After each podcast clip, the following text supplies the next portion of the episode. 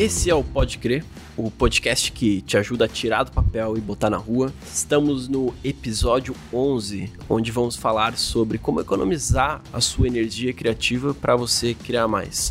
É muita criação numa frase só, Porém, vamos discutir esse conceito de energia criativa e de como ela necessariamente adapta o como a gente age durante a nossa rotina e como a gente produz e qual é a relação disso em relação a postar todo dia ou não, como que eu gasto mais energia, como economizo energia. É muito louco esse conceito de energia criativa porque é uma coisa completamente intangível e potencialmente a gente vai falar muito sobre experiências individuais aqui. Então é legal você ouvir esse episódio episódio com calma e com atenção, porque acho que vai ter que refinar a sua percepção sobre a sua energia, baseada aqui na percepção minha e do Thiago das nossas energias criativas. Thiago, um prazer inenarrável estar com você, ou um prazer narrável, que foi uma coisa que eu aprendi recentemente, que eu acho muito melhor que inenarrável. Inenarrável é uma palavra muito estranha, né, cara? Eu gosto mais narrável. Exatamente.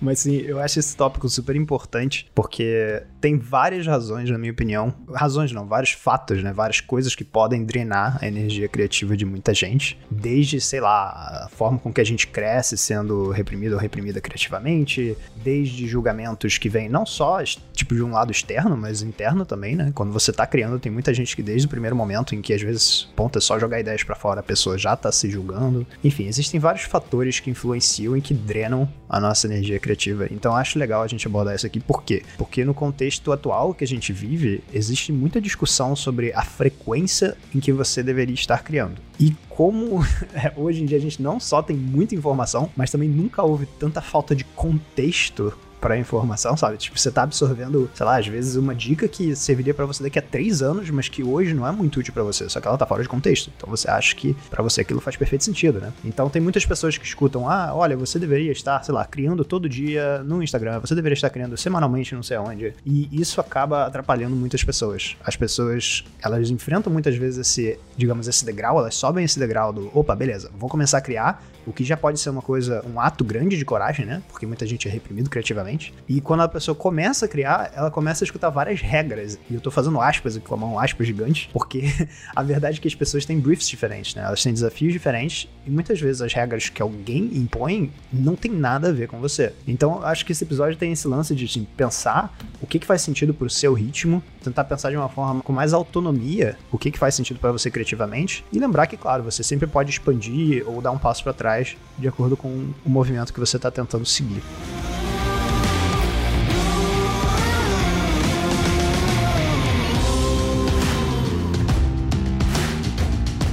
Começar pela definição do que a gente está chamando de energia criativa aqui. Se for tentar exemplificar, pensa um dia que você acorda de manhã cedo ali, você toma seu café, se você toma café, enfim, imagino que a maioria das pessoas que ouvem esse podcast tomam café. Estejam tomando café no momento eu esteja tomando café, é minha, é minha crença, é minha vontade interna aqui de que as pessoas gostem de café, que ouçam esse podcast. Mas imagina você ali pela manhã e você começa, enfim, o seu dia, né? Naquele momento onde você começa seu dia, lindo, ensolarado, você se sente energizado para começar a criar. Esse momento onde você está criando e tal, até você se sentir cansado, tipo, não consigo mais criar, seria o que a gente chama de energia criativa, ou seja, esse potencial teu de executar ideias criativas. A gente está falando de energia aqui na parte de execução por si só. Então, se a gente voltar lá pro episódio do ciclo criativo, para quem já ouviu, é muito a parte de execução e não necessariamente de inspiração aqui. Porém, todas as coisas que envolvem o ciclo criativo consomem essa energia também. Então, a gente tem que balancear isso como se fosse uma pizza ali, né? Quantas fatias eu vou dar para inspiração? Quantas fatias eu vou dar para execução? Quantas fatias eu vou dar para feedback? E o que acontece é que uma, a gente não tem controle sobre essa energia, né? A energia é uma coisa finita, como o tempo também é e essa energia que a gente tem, ela vai acabar em algum momento durante o dia. A gente vai precisar dormir, vai precisar comer, vai precisar fazer várias outras coisas para, vamos dizer assim, tipo, carregar nós mesmos. E aí, de novo, escolher como a gente vai gastar essa energia. Então, o conceito de energia criativa está baseado nessa lógica. E entendendo isso, fica muito mais fácil trazer questões para a gente discutir aqui de como a gente gasta energia criativa e principalmente como economizar ela porque eu acho que é muito mais fácil gastar nos dias de hoje. Com certeza. Do que necessariamente, puta, ficou sobrando aqui energia criativa. E eu quero trazer uma questão que foi uma questão que eu trouxe pro Thiago há pouco tempo. Eu acho ela muito legal de ser discutida, porque eu acho que é uma discussão muito intensa a nível entre os produtores de conteúdo, que é o Thiago fez um post do tipo, você pode postar devagar, quando você quiser, na sua frequência e tudo mais. Porém, ele continuou postando todo dia. E aí minha pergunta para ele foi tipo, Thiago, por que que você posta todo dia? É por isso que a gente tá tentando organizar essas ideias aqui para entender que talvez o problema não seja só necessariamente postar todo dia. E eu gostei muito da resposta dele vou deixar que o Thiago fale sobre, né? Então, essa pergunta é maravilhosa, porque é uma questão que muitas pessoas me fazem quando eu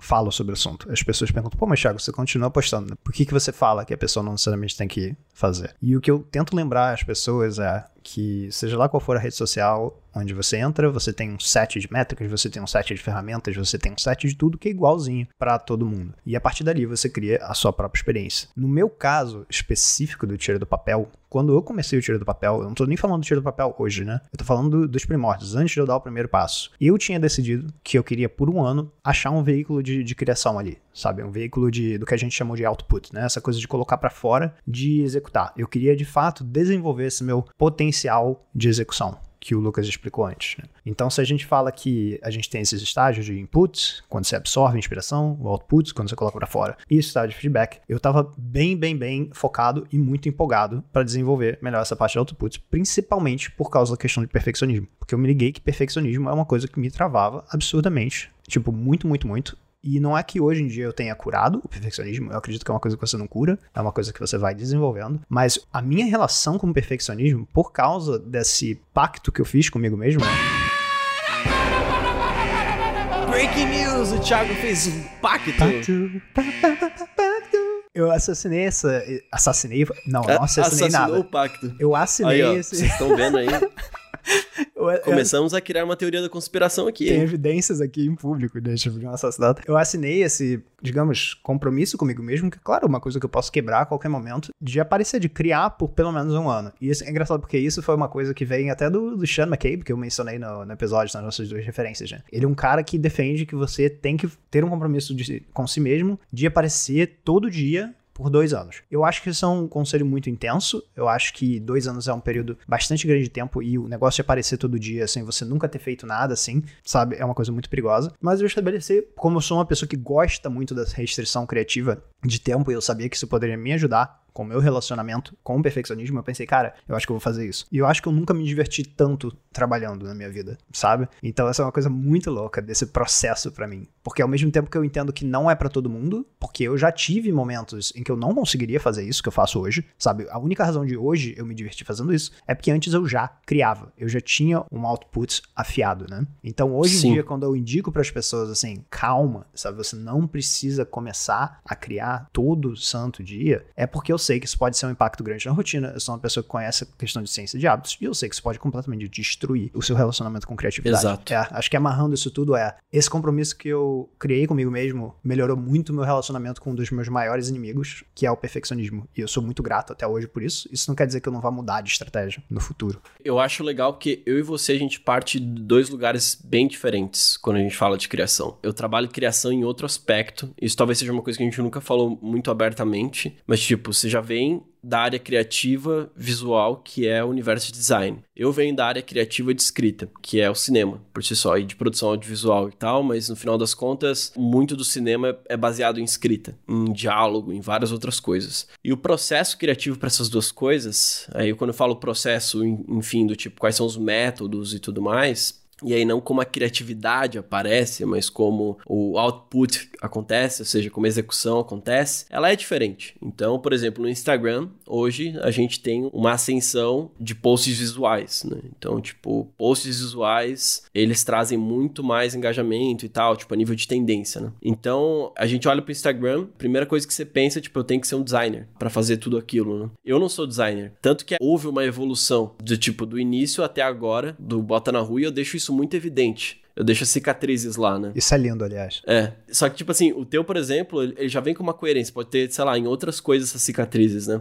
A nível visual, né? O meu tá lá. Então, pra mim é muito mais fácil não lidar com o perfeccionismo, porque eu tenho só duas opções. Ou eu começo sem saber fazer, ou eu não faço. Ou paga alguém que não é uma opção, porque não vai ser rentável financeiramente. Então a gente parte de dois lugares diferentes aqui. Um lugar da pessoa que não tem noção criativa a nível de, de design e teve que criar, e uma pessoa que tem e são problemas diferentes de serem executados, de serem resolvidos. Eu vou demorar mais para criar um post do que o Thiago. Com o tempo, talvez eu crie na mesma velocidade. Mas o meu processo criativo tá muito a nível de conteúdo. E aí eu acho que é onde todo mundo se iguala em algum aspecto. Que é o que, que é conteúdo aqui que a gente tá falando? Conteúdo, óbvio. A gente tá ligando conteúdo, que é a ideia do tipo, o que você está passando de informação e forma, que é o modo como você passa essa informação, que é o design, né? Então, quando a gente está falando de problema de economia criativa, de, tipo, no sentido agora de economia, no sentido de energia criativa, a criação ela é extremamente afetada justamente por esses inputs que estão ao nosso lado, porque, por exemplo, eu tenho uma ideia muito fixa aqui que eu estou trabalhando, que é a ideia do tipo, ok, vamos trabalhar marketing autêntico, marketing não violento, e aí eu vejo uma coisa que é paralela, que é a ideia, por exemplo, até mesmo do criar conteúdo devagar, né? Ou marketing devagar, por exemplo. Ela é uma ideia paralela à minha, ela não é necessariamente a mesma ideia, mas eu posso cair nesse mundo, nesse universo. Se eu não me privo de falar, cara, esse não é meu tópico, essa não é minha informação, eu vou estar tá gastando energia criativa ali dentro e talvez eu passe a não ser mais tão produtivo porque eu vou perder foco, eu vou desfocar. E isso eu acho que uma das coisas mais fodas que para mim, o livro Essencialismo do Greg, ele me trouxe um insight muito massa sobre isso especificamente, que é sobre tipo direção, né? E a gente pensa em direção muito como execução, mas direção de consumo é muito importante também nesse momento que a gente está vivendo. Então, por exemplo, você está querendo não postar todo dia, mas mantém as notificações ligadas ou não tem controle sobre as suas notificações, isso seria um lugar mais fácil de economizar energia do que não postar todo dia, por exemplo, porque tipo é um clique que você dá ali e você não precisa abrir mão disso, se você não quiser abrir mão, que é o caso do Thiago, por exemplo, porque é um exercício massa para ele. Então o ponto é, a nível de energia criativa, o que é um exercício massa para você e o que não é um exercício massa. Acho que se tu conseguir botar numa lista isso, de putz, eu toda vez que eu vejo uma notificação, a gente não tem consciência dessas coisas, o quanto a gente gasta de energia. Tanto que eles botaram as horas lá no, no celular justamente porque todo mundo tava desistindo, culpando o celular, e agora tenho uma métrica para avaliar se realmente eu posso culpar o celular ou não. E para eu me guiar de como usar o celular, para isentar a culpa deles no caso, né? Mas esse é outro papo. Inclusive tem um livro da Caterina Preço, né? A Catherine Price. Que em português se chama. É engraçado que o nome em português é tipo celular, dois pontos. Como dar um tempo. E em inglês é How to Break Up With Your Phone, né? Como terminar com o teu celular. Então eu acho muito engraçado. Enfim, é um livro que parece que é muito exagerado, mas na verdade é super interessante e aborda muitas questões psicológicas disso, por exemplo, do quanto que gasta energia você ter uma notificação, ou que existem já nomes para certos eventos, tipo você deixar o seu celular em cima da mesa e espiar toda vez que você tem uma notificação, mesmo que você esteja falando com alguém você espia quando aquilo aparece, tipo, tem um nome para isso. Enfim, ela analisa várias questões muito interessantes e ela diz algo que vai muito, muito em alinhamento com essa questão do essencialismo, que é você focar é o ato ativo de ignorar. Sabe? Muitas vezes focar é muito mais selecionar o que você não vai estar consumindo ou o que não está em alinhamento com você, para não deixar aquilo ou drenar a sua energia num sentido de tipo, putz, consumi isso, isso me fez mal, ou simplesmente distrair o seu foco, né? Porque no final do dia é isso, se você não sabe o que você precisa hoje ignorar, né? Porque às vezes o que você ignora hoje, amanhã é algo que você tem que prestar atenção, mas se você não tiver essa clareza, esse passo para trás em relação ao seu input, em relação às suas inspirações, em relação ao que é importante para você ler e o que é importante você não ler, vai ser muito difícil você ter mais energia sobrando na hora que você vai executar sabe? E esse é um conceito que esse livro foi bem transformador para mim, porque ele foi um livro que eu fui muito com uma cabeça de, pô, ah, que legal, deixa eu ver aqui como é que eu posso potencialmente eh, reduzir o meu uso de tela, né, de celular. E no final eu saí dele com uma cabeça muito mais pensante, ativamente pensante de como que eu consigo, digamos, até criar melhor sabe? Porque ele aborda muitas questões de tipo, ah, as pessoas estão com attention span, né? Aquele índice de atenção cada vez menor por causa da quantidade de interrupções de notificações, por causa de um monte de coisa. Então é muito interessante pensar como clareza sobre quais são as coisas que te drenam no final do dia podem deixar mais espaço para você criar. Então quanto mais clareza você tem do seu input, né, do que que você está consumindo, mais energia pode sobrar para você na hora de você estar tá criando. Exatamente. Eu acho essa ferramenta genial assim. Eu costumo manter um diário para muita coisa, né? Então, tipo, geralmente o diário ele ganha atenção dependendo do problema. Em uma época eu coloquei Isso. Isso faz bastante tempo, na realidade. Foi no momento onde eu tava fazendo a transição de uma vida maximizada para uma vida minimalista. Foi com o minimalismo que eu entendi o quanto a gente gasta energia com muita coisa. Porque eu, por exemplo, hoje tenho 10 camisetas, né? E elas são da mesma cor, quase todas. Não sabia disso. Tem duas brancas hoje. É, eu tenho bem, bem pouca coisa, assim, tipo, tenho duas calças, três shorts. E esses dias eu tava até renovando minha mala, né? Tipo, as coisas que. Porque fica tudo na mala, tipo, não para sempre, né? Eu tiro da mala quando eu tô instalado em algum lugar, mas, tipo, eu penso a mala como armário, né? Então, tipo, nesse sentido. E, cara, como gasta tempo ter que comprar coisa, né? Tipo, ter que pensar qual é a qualidade, eu tive que perguntar pra gente, fazer pesquisa e várias outras coisas. Então, imagina, eu tô falando de um ato muito simples, que é comprar roupa, né? Tipo, que é, sei lá, ir num domingo à tarde no shopping. Quanto de energia você não gasta nesse processo? Então, imagina o que não é o seu celular. Tipo, se o shopping também é um monte de notificação, um monte de promoção, compre aqui, olha essa roupa, olha aquela, e cada notificação dessa dentro do shopping, ou seja, cada loja que você gosta, que você quer entrar, que você quer acessar, dentre as, as lojas que tem lá, é um universo à parte que você acessa. Então, é a mesma coisa que acontece no celular, né? Você vê uma notificação, dentro daquelas 20 notificações, você pode dizer, eu não ligo para notificação. O problema não são as notificações que você não liga, são as notificações que você liga, né? Aí falando de notificação especificamente, né? Ou qualquer tipo de notificação que seja. Que, que aí eu tô falando notificação do tipo, até tua mãe te chamar, sabe? Tipo, para fazer determinada coisa, um amigo convidar para ir num churrasco que você não tá muito afim. Ou convidar para uma videoconferência, já que a gente tá nesse momento, né? Especial do mundo, onde a gente se comunica via telas. Então a gente acaba falando muito mais de tela aqui. Ou evitar uma videoconferência, qualquer coisa do gênero. Isso tudo são ações que te fazem minimizar o gasto de energia em muitos aspectos, assim.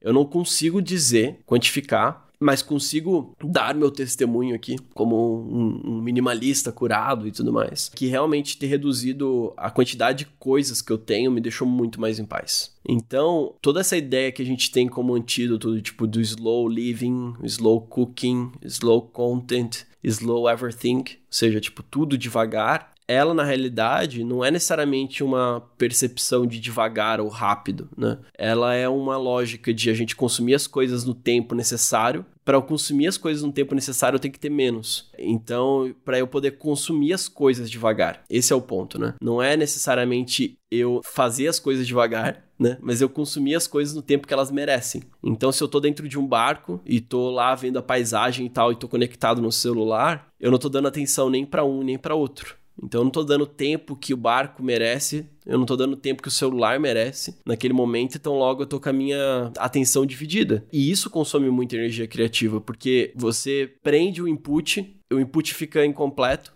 né? Tipo, ele não ganha uma informação necessária que seria tipo o insight que você teria navegando, ou o insight que você teria lendo um post de alguém. Então, tipo, você já perde o momento de input, e aí quando você vai fazer o output, ele vira superficial, porque então, você consumiu o conteúdo de forma superficial também. Ou você também viu o input de forma superficial. Então, eu entendo muito que o processo, eu só consigo lembrar desse processo de, tipo, de minimalizar a minha vida, o quanto ele fez eu perceber, tipo assim, o quanto vale uma camiseta, sabe? Tipo, no sentido, tipo, hoje eu compro camisetas muito mais caras porque eu quero que elas durem dois anos. Eu sei o tempo que duram minhas camisetas porque se morre uma, não são dez, são nove.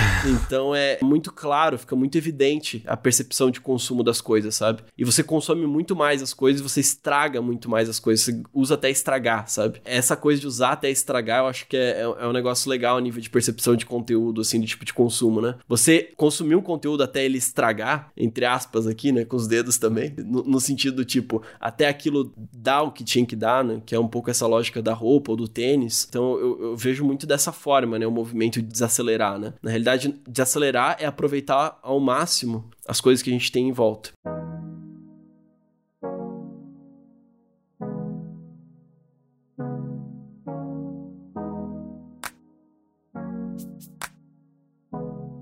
E esse lance da atenção, cara, isso é tão verdade. Porque no final é isso que determina, digamos, o que a gente tá vivendo, né? Tipo, daqui a 10 anos, se você não lembrar muito bem de uma experiência no barco quando você tá com o celular, potencialmente é porque você tava lendo alguma coisa na rede social que você tava olhando no Medium, no, sei lá, no LinkedIn, está, enquanto você tá no seu celular e no barco, né? Então talvez você não lembre tão bem do barco. Mas se você tá mais presente no barco, você tem memórias mais fortes. Então é muito interessante pensar como a atenção, né? O nosso nível de atenção na hora do input determina muito, não só o que você vai estar tá conseguindo fazer quando você criar, mas também suas memórias, assim. Eu já tô dando um passo para trás pensando no sentido de vida, menos até no sentido de criatividade, assim. Tipo, cara, onde você deposita a sua atenção vai determinar qual foi a sua realidade, o que você lembra. Né? Então, isso é muito, muito, muito importante. E até pulando agora para frente um pouco, eu tô lembrando do nosso episódio 7, eu tava aqui olhando, fuxicando enquanto você tava falando qual era o episódio do ciclo da criatividade, né? O 7. Tem essa questão do feedback também. E eu acho interessante porque, conforme você tava falando, eu tava pensando sobre como a questão do feedback também pode drenar muitas pessoas, né? Totalmente. E tem um, muitas explicações sobre isso.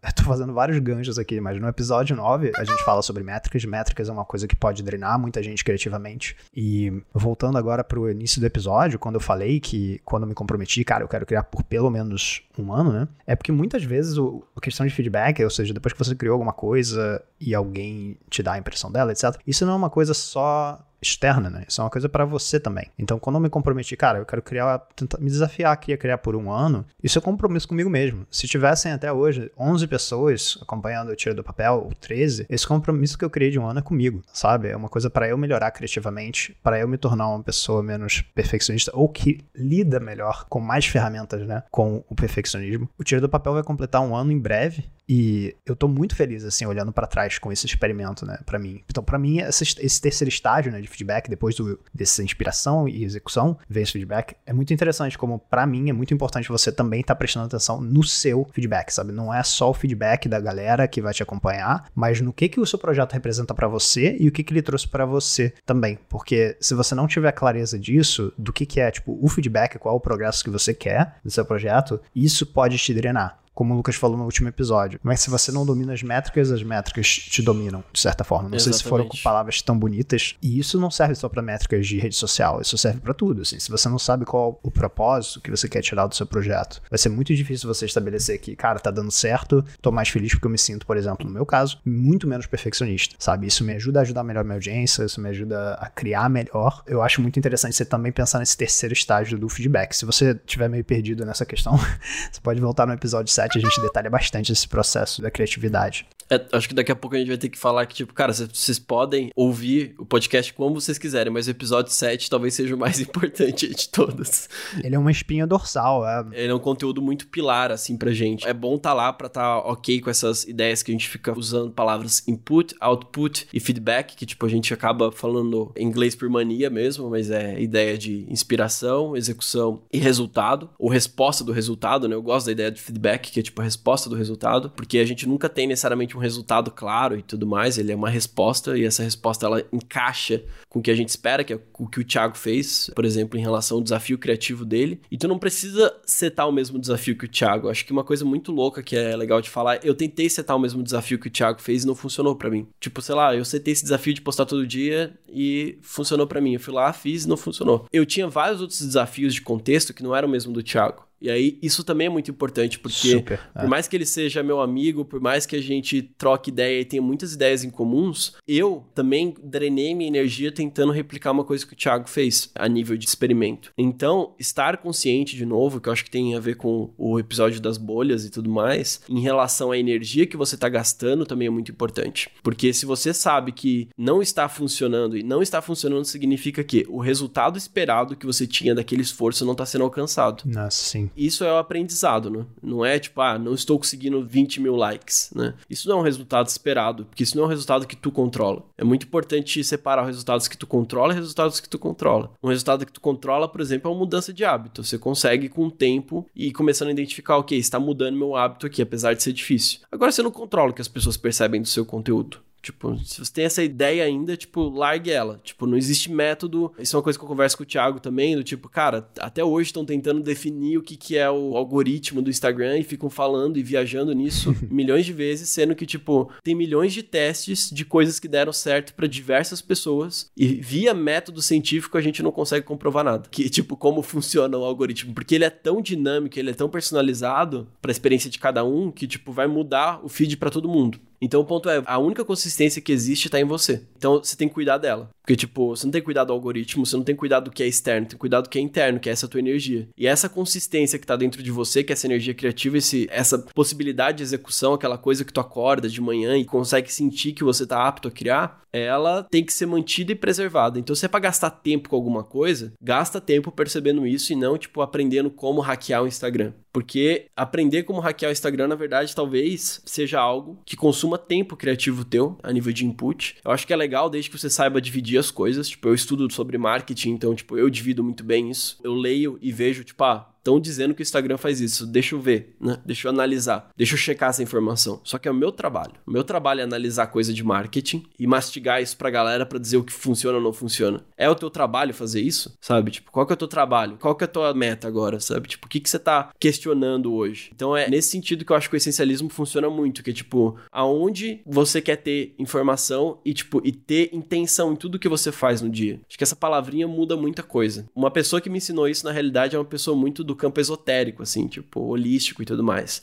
Eu gosto de trabalhar com vela acesa e tal, tipo, tanto pelo cheiro quanto pelo fogo, são duas coisas que me mantêm focado. E aí essa pessoa falou, cara, Lucas, sempre acende a vela com uma intenção. E, tipo, ela tem uma, uma visão espiritual disso, do tipo, por que isso acontece. A minha visão é muito, tipo, cara, eu seto o que eu espero daquele momento que eu tô acendendo a vela até o momento que, que eu apago isso. a vela. Então, tipo, eu, por exemplo, quando tava fazendo o curso, que era um, foi um negócio super complicado para mim, e agora fazendo as 11 alavancas do marketing também, que são dois conteúdos muito grandes, eu acendia a vela e falava, ó, minha meta é essa daqui, até eu apagar a vela, sabe? Tipo, super maneiro. E apagar a vela era uma decisão minha. Então, enquanto a, a, chama tava acesa, tipo, eu tava com aquela intenção na cabeça, então eu ficava muito mais concentrado e direcionado. Né? Esse é um exercício que eu faço, enfim, tipo, pode funcionar para outras pessoas, mas é a ideia, o aprendizado disso, no final das contas, não é que a vela te ajuda, mas quem botar intenção nos teus atos do dia a dia te ajudam a direcionar a tua energia e aplicar e canalizar ela da melhor maneira possível. Muito foda, cara. E eu acho que um exercício legal também, até como um acionável para quem potencialmente está escutando esse episódio, se sente estressado, estressado, ou simplesmente que tá rolando muita ansiedade, seja na hora de criar, seja na hora de, de consumir, seja na hora de analisar os resultados. Eu super indico que você volte no episódio 7 do ciclo da criatividade, que você entender exatamente o que, que são essas três partes, né? De inspiração, execução, resultado. E tenta fazer um diagnóstico de, número um, o que está te drenando, né? O que está tirando a tua energia, o que está tirando a tua atenção? Será que são as notificações ligadas nos momentos nada a ver? Será que é você tá dividindo a tua atenção no barco com o celular? Anota essas coisas que te drenam, anota as coisas que estão te dando prazer, quais são as partes do teu processo que são muito legais e que você poderia expandir ou que você poderia focar mais se você reduzir um pouco nesse tempo de energia drenada ali no consumo. E o que, que você quer tirar do teu projeto independente de potencialmente métricas, sabe? Quando você começa um projeto, você começa com objetivos pessoais também. Então acho que ter essa clareza em relação ao que é importante para você é muito legal. Tipo, bastante legal mesmo. Isso pode fazer total a diferença de você analisar os seus resultados. Então acho que esse espécie de diagnóstico, que não é uma coisa que você precisa fazer uma vez, é uma coisa que eu gosto de fazer de tempos em tempos, inclusive, costuma me ajudar muito. É um ótimo lembrete de que tu tem que estar tá sempre tentando melhorar o processo para você, sabe? Tem coisas que funcionam no teu contexto que não funcionam no contexto de outra pessoa, sabe? Às vezes uma coisa brilhante para mim não vai dar certo para outra pessoa. E não é porque eu sou melhor que eu sou pior, é simplesmente porque nós somos seres humanos diferentes. A gente tem que ter um processo muito maneiro. Eu acho que essa é a dificuldade. Quando eu falo isso, fica parecendo aquelas frasezinhas clichê, sabe? Você tem que curtir o processo. Sabe? Só que não é. Isso é uma coisa muito, muito acionável, sabe? É realmente uma coisa que você tem que parar e pensar. Eu vou estar tá sempre entre o primeiro passo, né, que é eu começar o meu projeto, e se o projeto estiver dando certo, continuar o projeto, né?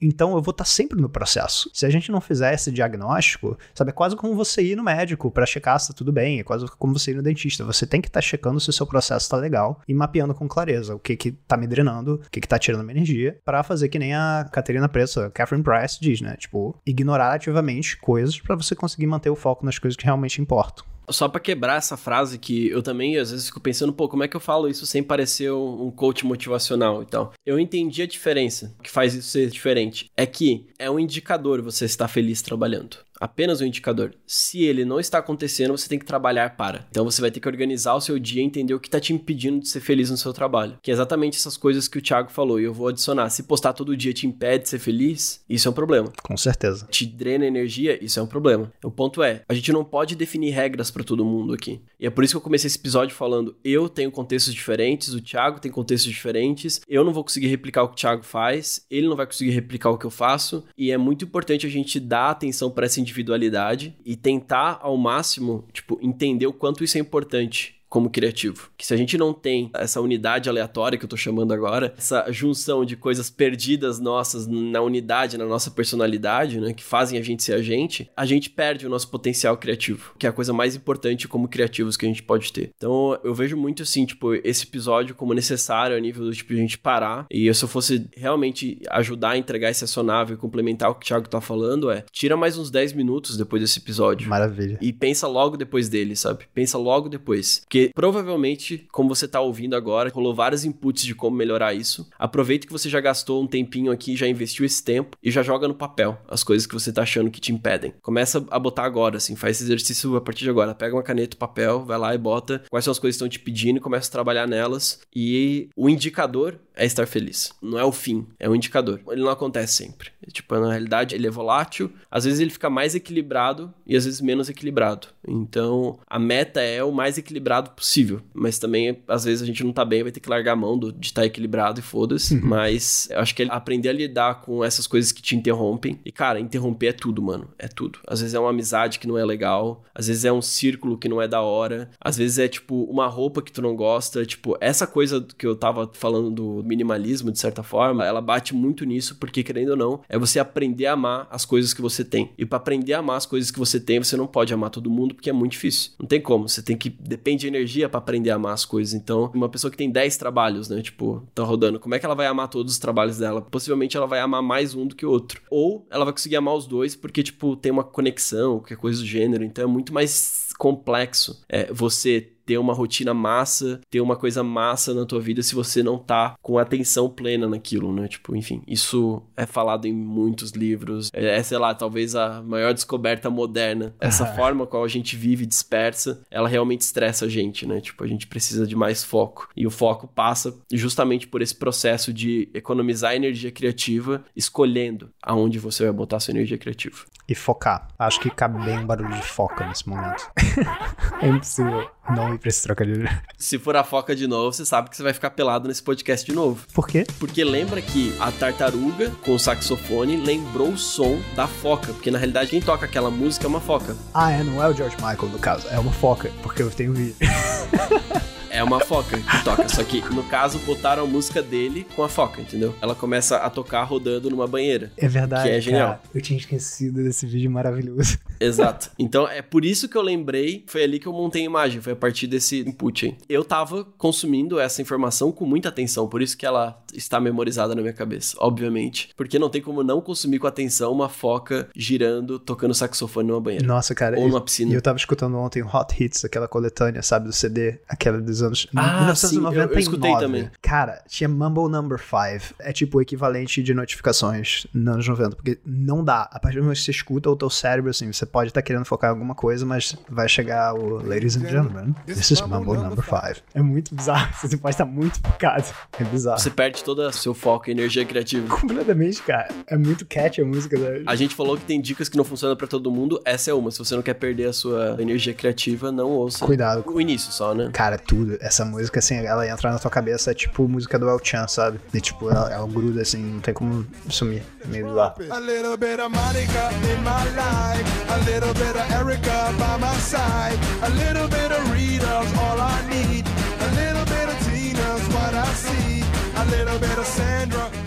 Esse foi o Pode Crer. É legal, Thiago, que a gente tá falando sobre vários assuntos relacionados à saúde mental e criatividade. Eu acho que a gente começou a quebrar isso de maneira mais clara, evidentemente. Eu gosto muito de a gente estar tá tomando esse caminho, porque eu acho que no final das contas é o que a gente tá precisando, é o que eu preciso, é o que você precisa. Eu acho que é quase que uma descrição da nossa jornada, né? Tipo, como criativos. Então, eu fico muito feliz de a gente ter encontrado esse caminho e tá falando ainda mais sobre isso, sabe? Tipo, tô bem feliz de a gente estar tá trocando essa ideia e fico bem feliz do tipo de ver os feedbacks da galera do tipo de como ajuda e tudo mais. E, e isso tem me deixado muito feliz de estar tá fazendo podcast. Esse é um dos momentos, de novo, eu sempre repito, que eu gosto da semana, apesar de a gente ainda estar tá com dificuldades de agendamento, deixando isso bem claro para todo mundo, transparente aqui. Mas é, é uma coisa que quando eu faço, tipo, o dia começa melhor, sabe? Tipo, porque a gente sempre faz de manhã, né? Então, tipo, é bem louco, assim, tipo, que, sei lá, o dia muda depois de fazer o Pode Crer. E eu fico imaginando se as pessoas também, em algum momento, pelo menos a sensação que eu tenho quando eu recebo feedback, né? E, tipo, que talvez mude o dia delas também, sabe? Então é legal poder provocar uma coisa para si e pros outros ao mesmo tempo. Né? Eu gosto dessa coisa do podcast, de certa forma, ser uma forma da gente, entre aspas, escrever o livro que a gente quer ler, né?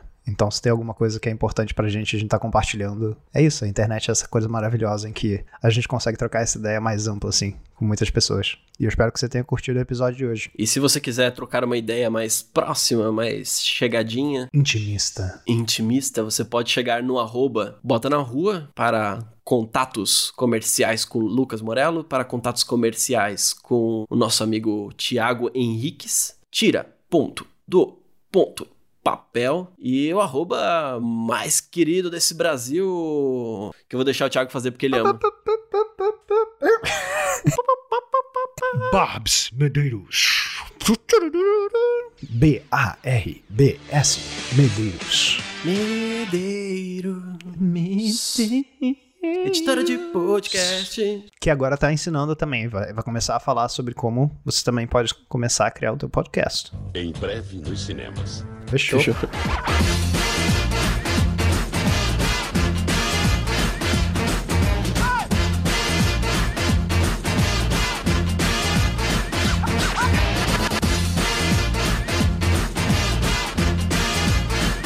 Mambo number five.